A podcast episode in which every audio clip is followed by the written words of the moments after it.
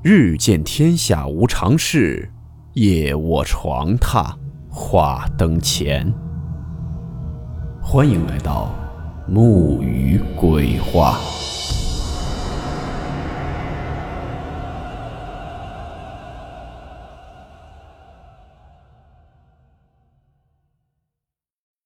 今天这个故事名字叫做《体验死亡》。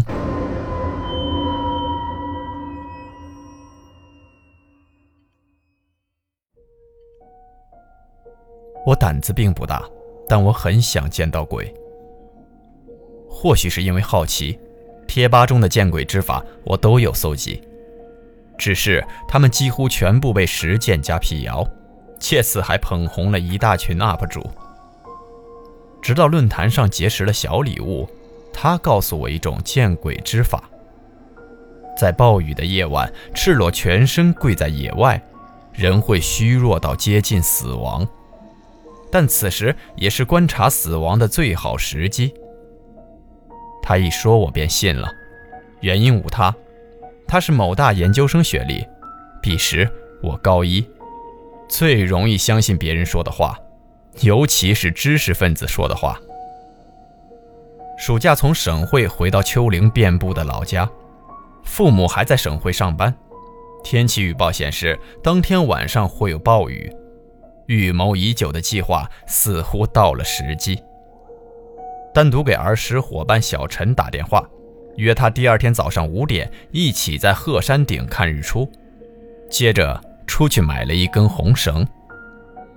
夜晚，我撑着伞走到鹤山下，四下几栋低矮的房屋好像很久没住人了，仅剩一只昏暗的路灯照着我脚下几片路，雨滴砸在地上。溅起的水珠可以打湿我的膝盖。手电筒向山上照去，一条细长的白色小道延伸到远处的神秘与黑暗中。深吸一口气，给小礼物发 QQ。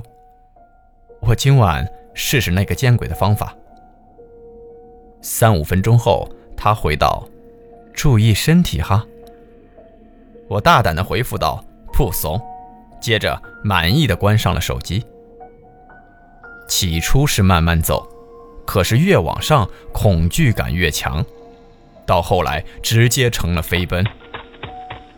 当我缓过神来，已经奔到了半山腰，四周已是伸手不见五指的黑暗。我拿着手电筒瞎照，赫然瞥见一座土坟，高高的坟堆让人汗毛竖立。十六七岁的年纪啊，最容易逞强。我不知哪来的勇气，三下五除二的脱光了衣服，还将提前准备好的红绳拴到自己脖子上，另一端扔到了路中央，伞一扔，跪在了坟堆上。雨如石头一般从四面八方砸向我，带来无尽的凉意，逼得我睁不开眼。我拼命感知周围是否有东西存在，可是。偏偏在我意识虚弱到近乎模糊时，才感觉一个红红的身影就站在边上，似笑非笑地凝视着我。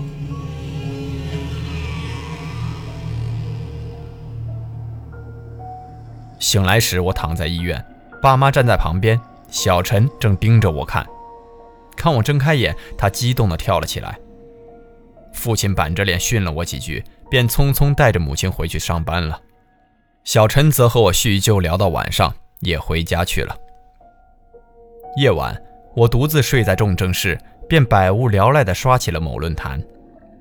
紫藤家园真是个不错的催眠工具，不知不觉我有了睡意。当我正要睡着时，窗子外传进来一阵尖锐的歌声。依稀记得上半部分是这样唱的。傻酸角，我的歌，和块黄泥捏咱两个，捏一个你，捏一个我，捏得来似一活驼，捏得来同床歇卧。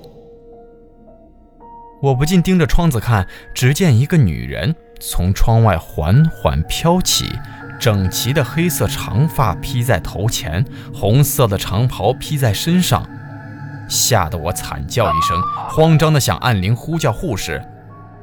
就在我翻过身时，赫然撞见一张微笑着惨白的脸，看起来像中年人。他躺到我的床上来了，我猛地坐了起来，原来是一场梦。此时时针指向了凌晨两点，我本想继续睡觉，可我在枕边发现了几缕黑色的长头发，于是不敢再睡了，扶着墙挪到护士站，和值晚班的护士聊了一宿。第二天。曾经的邻居李爷爷一家来到了我的病房，还送了点东西。原以为是专程来看我的，一聊才知道，李爷爷的妻子王奶奶去世了，李爷爷的儿子也在，快五十岁了，却天生痴傻，发育不良，身高不足一米六。他见到我便呢喃道：“姐姐。”我纠正道：“我不是姐姐，我是弟弟。”他依然姐姐姐姐的喊，我便不再理他。晚上，我再一次做了同样的梦，猛然惊醒，时间又是凌晨两点。可是，那个红衣女鬼，她依然躺在我的床上。我飞得弹起身，向房间外跑去，整家医院的人都不见了。护士站没开灯，每间病房里都传出来哀嚎的声音。我跌跌撞撞跑到楼梯间，却发现他一直悬浮着跟在我后面，与我保持着大约一臂的距离，还不断地唱着那首歌谣。我不敢往后看，只是拼命地往楼下跑，几次差点跌倒，终于到了一楼。一楼的收银台、取药房居然都站着几个泛着绿光的人，他们都看着我大笑。我想出去，可是医院的门已经锁了。绕了一圈，又慌不择路地回到了楼梯间，直接往地下跑。我没有注意到身旁的牌子写着“太平间”。果然，一拐角。撞见另一个身影，那是有着花白头发、穿白色长袍的老欧，脸上的皱纹是密密麻麻的黑线。我一把冲进了太平间，老欧也向我追了过来，口中大声喊道：“闺女！”我七拐八拐跑到一个小房间，四周已经没路了。我站在角落里，念遍了南无阿弥陀佛之类的经咒，毫无效果。他们还是进来了，就这样缓缓向我逼近。我开始大声叫嚣。当一个人开始叫嚣，也就是在示弱了。他们丝毫不理会，把头抬起，两张可怖的脸贴了过来。白衣女鬼直接上来掐住了我的脖子，瞪着我。再醒来时，我正躺在抢救室。听见医生们欢呼，接着我被推了出来。小陈冲上来，泪水混着鼻涕洒了我一脸。当天晚上，我做了个平静的梦，梦见王奶奶来看我，她告诉我，四十年前，她怀了个女孩，可惜家里不让生，于是便剁掉了。或许是报应，后来生的男孩是个痴呆。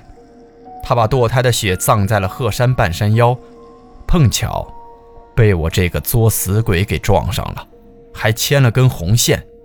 我只是想用此方法让小陈上山时能发现我。人家转不了世，自然来找我麻烦了。王奶奶也来帮女儿讨回公道。我问道：“那为何放过我了？”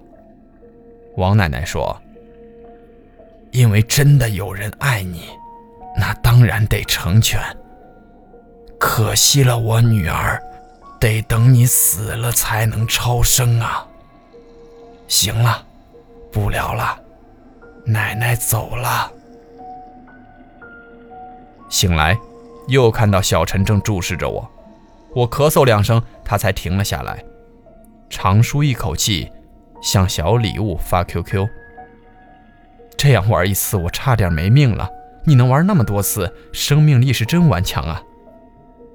他回得很快，快的有点突然。隔着屏幕，你怎么知道我还活着呢？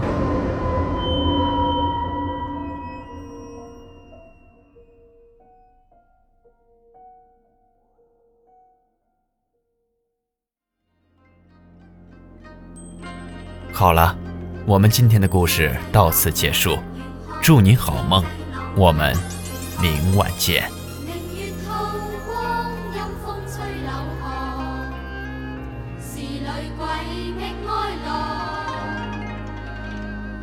谁人愿爱凄厉鬼身？